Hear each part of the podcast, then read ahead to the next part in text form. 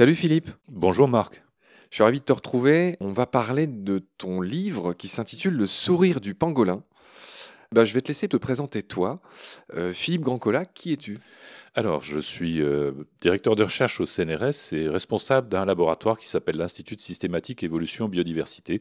Et je travaille sur euh, la systématique et l'évolution des insectes.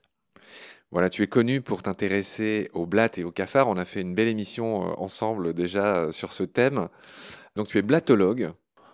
Euh, Duste à modestie en souffrir, tu as un nom connu en biologie. Quels sont tes faits d'armes résumés en, quelques phrases? Alors en quelques phrases, bah, le fait d'avoir euh, fondé un laboratoire qui rassemble euh, la plupart des biologistes de l'évolution sur l'île de France et des spécialistes de l'état de la biodiversité dans le monde au Muséum Sorbonne Université, le CNRS. Et puis récemment également, j'ai co-organisé une expertise collégiale à l'Académie des sciences sur le déclin des insectes tu viens de sortir un livre que tu as eu la gentillesse de m'envoyer et de me dédicacer, merci pour ça. Euh, ce livre s'intitule Le sourire du pangolin euh, chez CNRS Éditions. Et tu y parles évidemment de biodiversité. Euh, le sous-titre, c'est Comment mesurer la puissance de la biodiversité. Donc, c'est pas qu'un truc culpabilisant. Hein, tu as compris la recette, comme beaucoup de Cyril Dion à, tous ceux qui parlent de, de ce qu'on pourrait faire, de ce qu'on devrait faire. Mais euh, une grande partie du livre, c'est quand même montrer tout ce qui nous éloigne de cette biodiversité. C'est un peu le propos de ce livre. Alors, on va commencer doucement. Pourquoi ce titre? Pourquoi le sourire? Pourquoi le pangolin?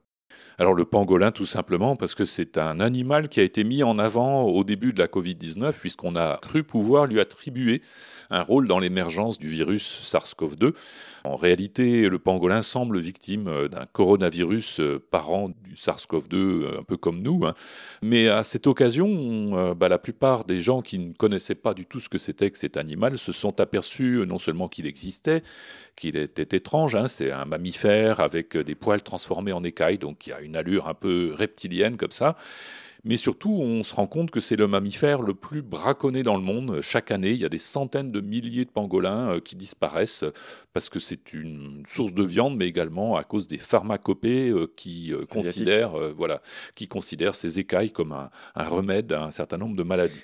Donc tu en fais le symbole de ton livre. Effectivement, c'est un drôle d'oiseau, on va le dire comme ça, cet animal qui est le seul mammifère doté d'écailles. Euh, qui fait partie des xénartres. Je crois qu'il n'a pas de dents. On appelait autrefois ce groupe d'animaux les édentés, hein, avec les fameux fourmiliers. Le pangolin a une langue immense en forme de spaghetti euh, avec laquelle il mange essentiellement des fourmis. Juste pour euh, faire un petit point sur cet animal incroyable, il y a huit espèces dans le monde, quatre en Afrique, quatre en Asie. Les huit sont en danger d'extinction. C'est en effet l'animal le, plus braconné du monde. Ouais, tout simplement, il n'y a, a, pas de doute là-dessus. Donc on comprend pourquoi tu l'as choisi comme emblème de ton livre. C'est drôle, tu n'es pas le seul. Je viens d'interviewer euh, Marie-Monique Robin, euh, qui a écrit un beau livre qui s'intitule euh, La fabrique des pandémies, qui s'est choisi comme couverture de ce livre. Le pangolin, vous êtes tous sur le même emblème, il va falloir un peu vous diversifier, les gars. Oui, tout à fait. on a aussi un autre personnage, peut-être encore un peu plus médiatique, qui a titré sur la vengeance du pangolin. Moi, ce qui me déplaît énormément, parce que le pauvre pangolin ne s'est pas vengé, pas plus que la nature. Hein. Tu, parles de quel personnage? Je parle de, de Monsieur Onfray. Ah. qui a écrit un ouvrage là, qui s'appelle La vengeance du pangolin et en fait qui résume finalement aussi euh, euh, les effets d'une pandémie liée à une incompréhension du monde qui nous entoure. Mais évidemment, là, moi je m'inscris contre cette formulation. Pangolin n'est pas coupable. Euh, il n'y a pas de coupable à chercher dans la biodiversité. Ah, d'accord. Alors là, pour le coup, ça, euh, tu le dis pas dans ton propre bouquin, mais, mais le personnage que tu es euh, s'oppose à, ce que raconte. Mais je l'ai pas lu, hein, le bouquin d'Onfray. Oui, non, c'est pas. Enfin, c'est pas un livre sur la biodiversité. Hein, c'est un livre sur euh, le comportement de l'homme au plan sociétal, social, dans le cas d'une épidémie. Hein. Philippe, ça me fait penser qu'on a parlé du pangolin, on a, dit pourquoi tu avais choisi cet animal, on a vu qu'il y avait de la concurrence et que tout le monde s'approprie le pangolin pour communiquer aujourd'hui. On n'a pas parlé du sourire dans ton titre, le sourire du pangolin. Pourquoi sourire? Alors pourquoi sourire? On a plutôt envie de pleurer là sur la biodiversité. Parce que finalement, euh, quand on parle des autres êtres vivants, on a du mal à leur attribuer euh, des comportements qu'on juge uniquement restreints à l'espèce humaine. On pense que le rire, le sourire ou d'autres euh, comportements hein, sont des propres de l'homme. Euh, en réalité, euh, les éthologistes, les personnes qui étudient le comportement euh, des animaux en général, savent très bien euh, que notre sourire, euh, on l'a hérité de nos proches parents, hein, nos proches parents autres primates, mais également d'autres proches parents, un peu moins proches parents, comme le pangolin ou d'autres mammifères. Et donc en réalité, j'ai voulu moi interroger sur ce que l'on considère comme typiquement humain et que l'on rencontre en, réalité même chez des mammifères bizarres, étranges comme le pangolin. Donc le sourire du pangolin, c'est une pirouette. Est une métaphore de la biodiversité euh, maltraitée, et le fait qu'il sourit euh, doit nous rappeler qu'en réalité c'est un apparenté et que nous avons hérité d'un ancêtre commun avec le pangolin, d'un certain nombre de traits qui nous semblent particulièrement humains.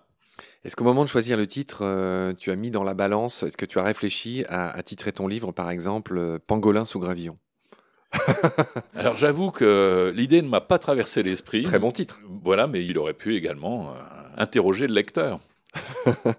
D'accord. Ok. Bon, du coup, on va décortiquer un peu ton livre. J'y ai appris beaucoup de choses, beaucoup de concepts qu'on va essayer de faire passer euh, aux auditeurs. Le premier concept que tu expliques dans ce livre, c'est la notion de valeur. Alors c'est un très vilain mot, la valeur. Tout a de la valeur aujourd'hui. Mais tu expliques que la biodiversité, en tout cas les animaux, euh, ont une valeur d'option, une valeur de service qui elle-même est différente de leur valeur intrinsèque, c'est-à-dire leur valeur réelle. J'aimerais que tu reviennes sur cette phrase. Qu'est-ce que ça veut dire? Quelles sont ces trois valeurs? Oui, parce que on a l'habitude de considérer euh, la valeur de service. Hein, bien sûr, on se nourrit euh, de biodiversité, on mange des légumes, euh, éventuellement de la viande, on pêche. Donc voilà, la, biodiversité nous est utile. C'est la valeur la plus évidente, la plus immédiate. Hein. On cherchera à connaître des nouvelles molécules, fabriquer de nouveaux médicaments qu'on trouve dans la biodiversité, par exemple.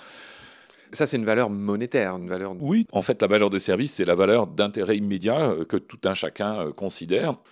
La valeur d'option, alors c'est Alors la valeur d'option, c'est moi quelque chose qui me semble très important, c'est de considérer qu'il y a des effets de la biodiversité qu'on ne connaît pas, qu'on ne connaîtra peut-être pas tout de suite. Hein. Ah, et donc d'option dans le sens de poser une option. Voilà, c'est une métaphore économique. Hein. Là encore, euh, malheureusement, on monétarise un peu trop le concept.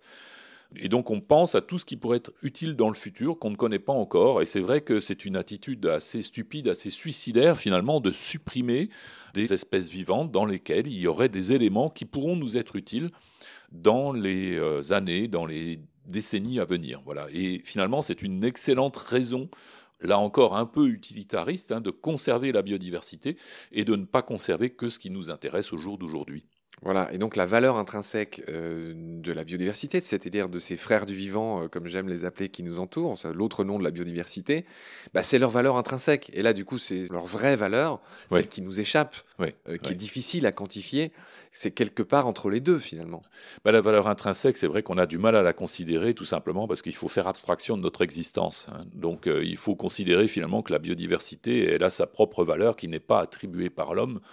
C'est plus philosophique, c'est moins utilitariste. Évidemment, ça recueille euh, moins d'intérêt des sociétés humaines. Alors, dans ce livre, comment dire, il y a des chapitres qui sont assez clairs. La première chose, le premier, la première grande partie euh, de ton livre euh, se porte sur la perception qu'on a de la biodiversité.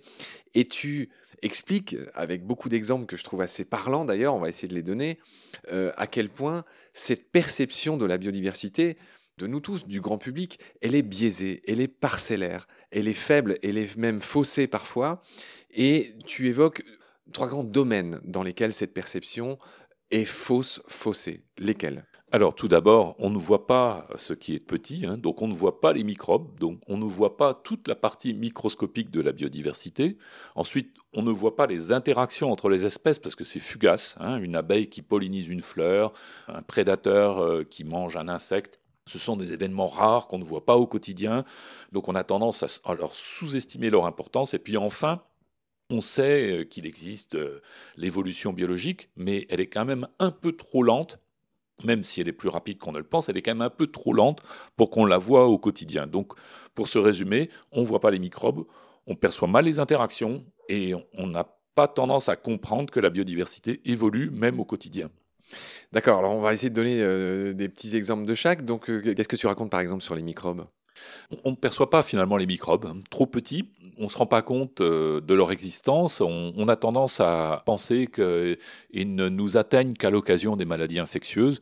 Et donc on pense naïvement qu'avec euh, l'hygiène euh, pasteurienne, qui est une grande avancée en, termes de santé publique, on prend des médicaments et on supprime les microbes et tout va bien. Alors qu'en réalité, nous avons besoin des microbes, hein, pas tous bien sûr, pas n'importe lesquels. Dans notre corps, nous avons autant de bactéries que de cellules de notre propre corps et ces bactéries sont absolument indispensables à notre digestion, à notre système immunitaire, à l'équilibre de notre flore intestinale. C'est ce qu'on appelle le fameux microbiote. Oui. Tu dis un beau mot euh, d'ailleurs euh, euh, là-dessus, c'est que il y a une nouvelle, enfin c'est pas vraiment nouveau, mais il y, a, tout un champ de la biologie qui étudie ce qu'on appelle les holobiontes, c'est-à-dire ça dépasse le niveau de l'individu. C'est-à-dire que l'homme plus son microbiote, ben, ce pas les mêmes espèces, mais ils vivent ensemble. Et ça, ça forme quelque chose qu'on appelle un holobionte. Je veux bien que tu fasses une petite parenthèse là-dessus. Oui, oui, tout à fait. C'est un concept effectivement qui se développe à juste titre. Hein. On considère que l'organisme n'est pas lui-même s'il n'est pas doté de ses associés obligatoires.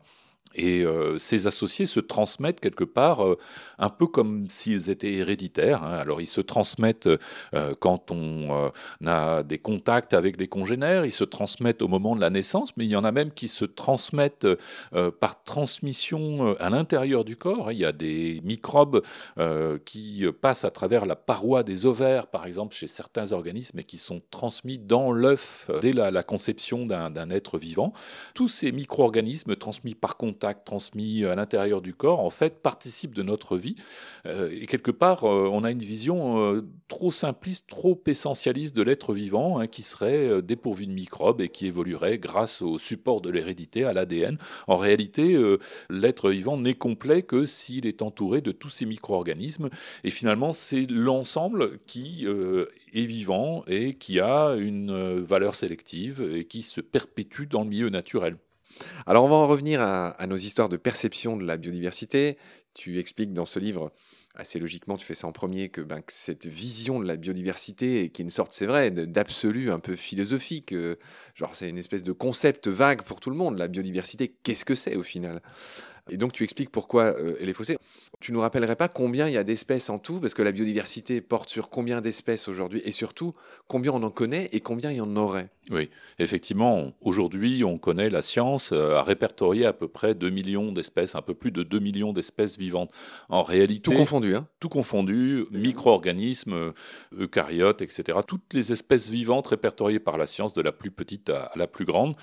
En réalité, toutes les projections statistiques nous montrent qu'il en existe vraisemblablement au moins une dizaine de millions, et sans doute encore plus, hein, puisque bien sûr certaines espèces plus petites ou, plus rares euh, échappent à, la perception. Le chiffre de 100 millions a été évoqué dans certains cas oui, tout à fait. Hein. Avec des méthodes moléculaires, on arrive à détecter des espèces qui sont euh, moins faciles à détecter, euh, ou des espèces microscopiques, ou des espèces parasites. De toute façon, on est très au-delà de ce qui est connu actuellement, effectivement. D'accord. Alors on va reprendre euh, ce qu'on disait sur la difficile perception de cette fameuse biodiversité. C'est un peu comme les mots qu'on utilise. Je crois qu'en français, il existe un dictionnaire pour les joueurs de Scrabble qui répertorie absolument tous les mots qui existent en français, y compris dans les pays africains pour désigner euh, des trucs qui n'existent même pas en France. Enfin bref, j'ai oublié le chiffre exact, mais je crois qu'il y a 63 000 entrées dans le dictionnaire du Scrabble en français. Au quotidien, toi comme moi, on a fait un peu d'études, euh, si, ça, bon, surtout toi.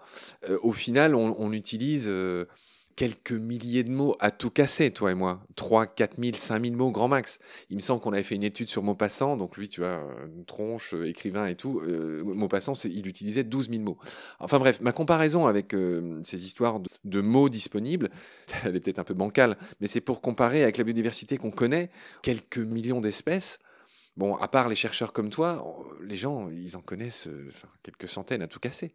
Oui, tout à fait. Hein. Dans la vie de tous les jours, on connaît les espèces dont on se nourrit. Hein. On connaît quelques espèces autour de nous, euh, des arbres euh, qui sont plantés dans la rue ou quelques espèces dans notre jardin. la plupart du temps, en plus, ces espèces-là, on ne les nomme pas correctement. On, leur donne des noms vernaculaires qui sont imprécis. Effectivement, la plupart des espèces nous, nous échappent totalement. Hein. Et donc, on a beaucoup de mal à considérer en fait qu'il y a un contingent d'espèces qui non seulement nous échappent, mais échappent également à la science qui recèlent euh, des trésors cachés, des merveilles hein, qui pourront nous être utiles dans le futur. Tu pourrais nous donner des, exemples de ces interactions qui sont trop fugaces Tu disais tout à l'heure que c'était rare, une prédation. En fait, c'est pas rare, c'est juste nous qui les voyons pas. Tout à fait. En fait, l'interaction peut-être la moins fugace, ou en tout cas une des rares que l'on perçoit, c'est les abeilles sur des fleurs. Hein. Tout simplement pourquoi? Parce que dans une ruche, il y a à peu près 50 000 abeilles euh, domestiques euh, au meilleur de la saison. Et donc, évidemment, il est difficile de ne pas voir 50 euh, 000 insectes rassemblés dans un endroit très restreint et qui passent plusieurs heures par jour à aller visiter des fleurs. Et c'est peut-être l'interaction que l'on perçoit le plus facilement, d'autant plus qu'elle a été médiatisée. Mais toutes les autres interactions, hein, les espèces euh, peu courantes, euh, les actes de prédation, le rapport par exemple d'un cerf qui est en train de ronger l'écorce d'un arbre ou un oiseau qui s'apprête à saisir un insecte dont il se nourrit, toutes ces interactions-là, on en entend parler, mais on ne les perçoit pas, donc on a tendance à considérer finalement que c'est pas très important parce que c'est quelque chose qu'on ne voit pas au quotidien de manière répétée. Philippe, euh, le troisième point que tu as évoqué concernant la perception faussée qu'on a de la biodiversité autour de nous, c'est ces histoires d'évolution. Quel exemple euh, typique tu pourrais nous donner de ça pour nous faire comprendre? Alors c'est vrai que l'évolution, on, l'aperçoit mal euh, parce qu'elle est relativement lente, hein, on ne la voit pas euh, à l'œil nu. Il faudrait comparer l'état des caractères dans des individus d'une population pour se rendre compte petit à petit qu'il y a un changement. Mais pour autant, euh, ce n'est pas forcément quelque chose qui prend des millions d'années. Un exemple très simple, hein, par exemple, des, mésanges au Royaume-Uni et aux Pays-Bas, en l'espace de quelques années, ont la forme du bec qui a évolué.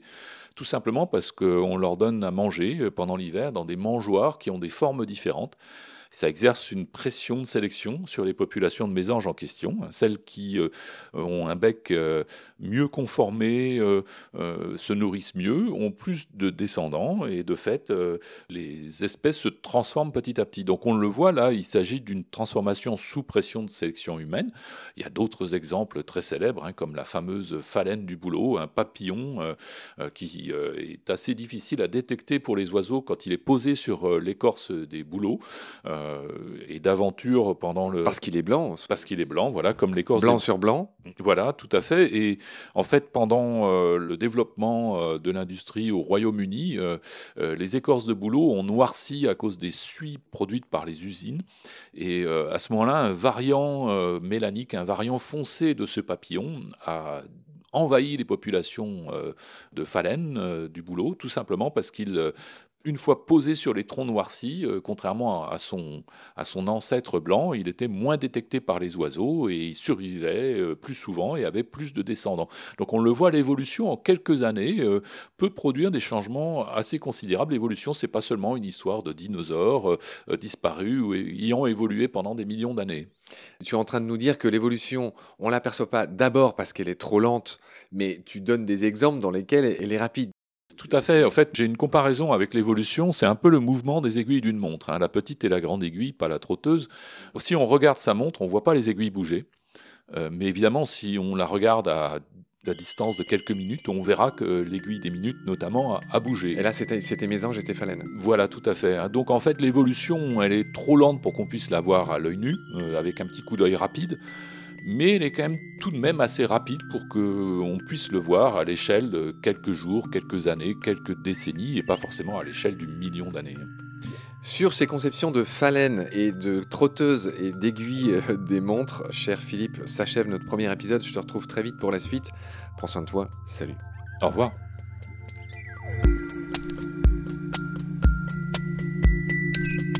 Pendant notre combat, nous deux, tu avais l'œil du tigre, tu en voulais ce soir-là.